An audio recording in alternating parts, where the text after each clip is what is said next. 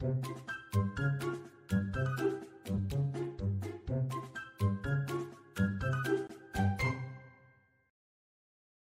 你知道我们现在除了 Podcast 还有 YouTube 频道吗？订阅我们的 YouTube 频道，我们会不定时更新最新的资讯哦。Hello，大家好，欢迎收听《给个说法》，我是德意法律事务所的林小编。那我们今天想要来跟大家分享的比较偏时事的话题，因为昨天啊，我们的 P D 大大也才发现说，哎，性平三法现在已经在立法院有进行三读通过，可是它修正的部分条文到底是修正什么条文？而且为什么要修正呢？我们开始之前，先来介绍一下今天的来宾，让我们来欢迎我们的刘律师。Hello，大家好，我是刘律师。是刘律师之前很久之前才请你来讲过我们的跟骚法，好像一年前了，呃，跟骚法现在也实施一年了，是对不对。是，对，那我们今天就继续跟进，就是今天要来聊的性平三法，那就请我们的刘律师来介绍一下性平三法是哪三法。呃，我们一般说性平三法是以前是有性别工作平等法，那这次修法之后就改为性别平等工作法，那以及另外两部法律是性骚扰防治法，还有性别平等教育法。那这三部法律适用的范围不同哦，因为呃，像是性别平等工作法。就是对于我们在职场上，如果受到有些性骚扰的行为，我们有办法来做出申诉，或是相对应的，呃，雇主必须要有一些防治的措施。嗯，那像是性骚扰防治法，就是一般社会大众中会遇到的性骚扰事件。那至于性别平等教育法，就是专门就针对于校园发生的部分。那当然，呃，会需要，比如说一方是一个学生。比如说加害人或者是被害人是一个学生的状态，那会适用这个性别平等教育法这样子。嗯，所以他是其中一定有一位是学生。呃，对，因为比如说如果职场，比如在校园职场里面发生的性骚扰事件是老师跟老师之间的，那依照这样子的修正后的的条文，应该是用的是性别平等工作法。嗯，是。那刚刚我们在开录前啊，其实也有跟前辈们稍微看过一下这一次修正的部分。其实蛮好奇的是，他这次连第一条都有修。嗯，就是我刚刚说的，呃，其实是把这个性别平等工作法第一条啦，应该说第一条第二项的修正，嗯，其实就是把呃，如果在工作场域发生的性骚扰事件，嗯，把它呃明确化，就说如果是在校园发生的。如果依照校园这个性别平等教育法已经可以处理了，那就依照这个法处理。那如果没有办法依照性别平等教育法处理的呢，就是明确的指出应该是用性别平等工作法来处理哦。嗯，是。那这一次您觉得这一次的修法的重点啊，其实因为毕竟你修法一定会有一个目的性，为什么我们要修，或是你修可能主要是哪个方向？有觉得特别可以拿出来跟听众朋友分享的部分吗？嗯，刚刚所提到的这个啊适用的范围，其实就是一个蛮大的重点哦。因为如果照之前的呃，可能就是有一些解释上啊，或者说文艺上很不清楚，那到底我比如说在校园里面散步的时候遇到性骚扰，到底要适用什么法呢？对不对？就比如说我不是校园的人，或者是我可能是一个校园里的职员。或是老师，然后我碰到性骚扰应该使用什么法，可能会有一些不清楚，会有模糊的空间。嗯、那这次透过修法，其实就可以把呃各个案件或是各个类型，把它呃做一个比较确定、比较系统化的区分，这是一个部分啊。嗯，那当然还有其他部分，例如说我们在这个性别平等工作法里面把。呃，比如说雇主的责任提高了，因为我们的这个法是希望说，我们的工作环境是一个性别友善的工作环境，嗯，然后也不会受到别人的侵害，所以其实加重了很多雇主的责任，像是说，以前是三十人以上的企业应该要订立一些关于性骚扰防治的措施、申诉的管道以及惩戒的规范，是，那现在已经把这样的一个三十人的门槛降低到十人，所以只要是十人以上的企业就要定定所谓性骚扰的申诉管道。嗯，那还有其他的部分是说，如果我是作为雇主，我知道我的公司有收到性骚扰的一个申诉产生了，那我就应该要通知当地的劳工局。那如果我处理完了，我到底对这样这件性骚扰事件的申诉，我做出什么样的处理结果，我也要再通知哦。所以其实就是加重了呃雇主的责任，那也是相对应的，也是说为了要保护，比如说不要吃案嘛，就是说这个案件其实可以让劳工局也知道。对，嗯还有就是说呃，以前因为可能有是性骚扰的状况发生在，比如说高阶的老板，或者是这个台湾地区的一个负责人，对外商的一个台湾地区的负责人。嗯，那嗯那这个人就是管所有的人嘛，他是最大的，对不对？那没有人可以对他做出一些呃，比如说惩处啊，比如说公司可能会袒护他。那为了防止这种状况发生，其实新法也有说，可以直接对于这个行为人，就是跳过公司内部的申诉程序，然后直接向外部的这个劳工局来提出申诉，那也是一个可以保护我们呃的一个机制啊，这样子。对是，所以其实这样相比起来，因为在以前的话，公司内部如果发生性骚扰案件，我们之前的讲过的程序其实是内部会有一个性评会。那当然，虽然也有嗯外聘的委员，可是某部分来说，可能缺乏了其他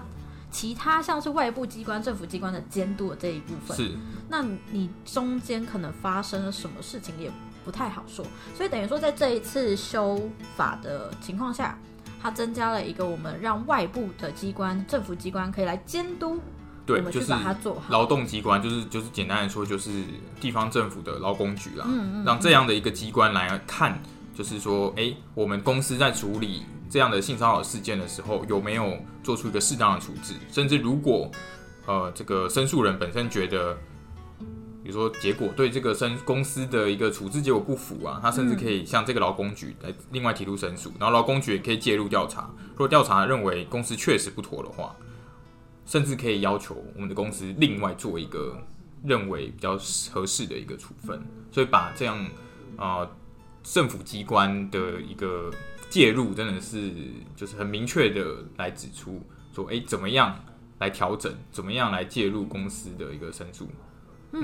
所以某部分来说，这次修法也让公司们，其实所有的公司可能就要开始注意到关于在公司内部性性骚扰这件事情，可能你要建立更完善的制度，或是要确定你到底有没有这个体制。因为像刚刚就是律师刘律师你要说，他的门槛现在下修，对，从三十人变为十人嘛。对，那同样的，我是会好奇说，那处罚的部分也有加重，那时效呢？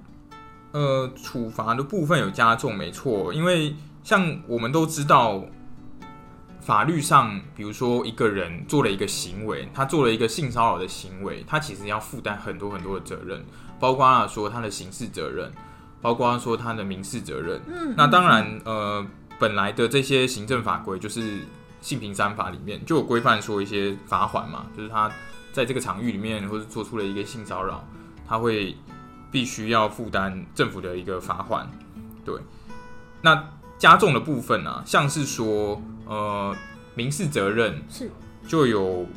新增所谓的惩罚性赔偿金，嗯可以让呃法院对于到底应该要赔偿这个被害人多少钱这件事有一个明确的一个依循的规范啊。对，那再来是说，如果是刑事上的呃突袭触摸罪，就是我们说的呃性骚扰防治法第二十五条突袭触摸罪，嗯如果你是权势性骚扰，利用你的权势来做这样的性骚扰行为的话，是可以加重他的刑责二分之一的。哦，不然的话，人家说，哎、好像性骚扰就是没有那么重的处罚。嗯，那在行政机关上面，如果行政机关对于这个加害人可以罚钱的部分，其实也有加重啊，嗯嗯这，样子。其实像权势性骚扰，我不知道大家可不可以直接从文艺上可以理解。相信听众朋友发现“权势”这个词，其实这在以前传统文化里面很容易发生的，就是公司内部。毕竟因为可能是你的主管、你的上级，所以遇到这些事情，可能大家会为了某部分来说啊，为了生活、为了工作，所以你可能会。呃，接受或是你只能忍受，因为你没办没办法去处理。那现在其实算是希望可以建立一个比较友善的环境。对，那刚刚呃，林小编有提到说关于时效的部分啊，对，那这个也是我们这次修法的重点哦，因为像比如说之前我们的社会上有一个 Me Too 运动嘛，因为我们都会在呃很久的时间，比如说我们的小时候，或是呃很久的几十年前，我们发生的性骚扰的事件之后，但是那个时候不讲，因为基于社会的风气，基于他跟我之间的关系，嗯基于整体啊、呃的一个，比如说所在团体的一个情状，我们可能选择没有说出来。那当然，在几十年后，因为有人很勇敢的说出来了，所以大家陆陆续续讲出来。那这个时间当然就会被拖得很长。所以呃，怎么样，怎么样在修法之后，让更多人能够在法律所规范的一个时效内，可以提出我们性骚扰的申诉，可以真正处罚到性骚扰的加害人，这也是修法的重点嘛。嗯，那啊、呃我简单来说，就是如果是一般的性骚扰的话，如果我们就是知道了有性骚扰的事情，是两年内可以做申诉。那如果事件发生后五年内都还可以来做申诉。是对。那如果是权势的话，就刚刚说的，有一些呃场合其实是会有人利用这样的不对等对的关对不对等的关系，嗯比如说老师、学生哦等等的，或是公司的主管，或是其他的一般的同事，如果是有权势的性骚扰的话，是你如果知悉性骚扰事件三年内，或者是性骚扰事件发生七年内，都可以进行申诉。甚至如果是最高刚刚说的，比如说台湾的外商公司最高的台湾地区的负责人，或者是雇主本身就是老板发生性骚扰的话，哦，我们这个被害人在离职的一年内，或者是事件发生的十年内，其实都可以做性骚扰。那未成年人呢？因为未成年人可能他那时候没有成年吗？呃，应该说包瓜啦，包括学生，嗯嗯，那不一定是学生，就是你只要虽然你没有在学，但是你就是未成年人。然、后我们现在民法已经修正了，所以未成年人是十八岁，十八岁以下的未成年人，如果你在成年在未成年的时候受到性骚扰，那你在成年的三年内，其实都还可以来提出这样的一个申诉。嗯嗯嗯。我刚刚听起来就是刘律师有一个小小点，我发现一般性骚扰跟权势性骚扰还是有点差别，光是听时效听起来就不太一样。对，那一般性骚扰就是包括 我们等于说一般在比如说公车上或是捷运上有不认识的人哦，等对我们做出一些性骚扰的行为，这当然就是一般。嗯，那全是刚刚说的，就是当然包括到说，呃，因为在公司里面有一些上对象的关系，或者在校园里面有学生跟老师之间这样的一个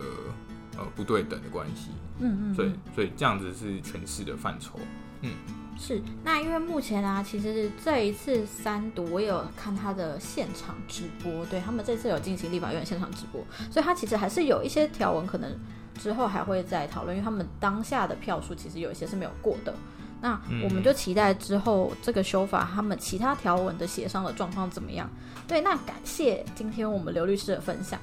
那我们希望之后可能再跟刘律师进行其他的讨论。那大家如果喜欢或想听更多律师的分享，欢迎大家关注“给个说法”，关注我们的 YouTube 频道，会有字幕版的 Podcast 可以看。如果你有其他法律问题想咨询，也欢迎 Google 搜寻德意法律事务所来电询问。我们每周三晚上九点半在 Podcast 平台，每周四晚上七点半不定时在 YouTube 频道会有专业讲解系列或字幕版的 Podcast 可以看。每周五晚上九点半在 Podcast 平台与你们再次相会，我是林小编，我是刘律师，谢谢您收听《给个说法》，我们下次再见，拜拜。拜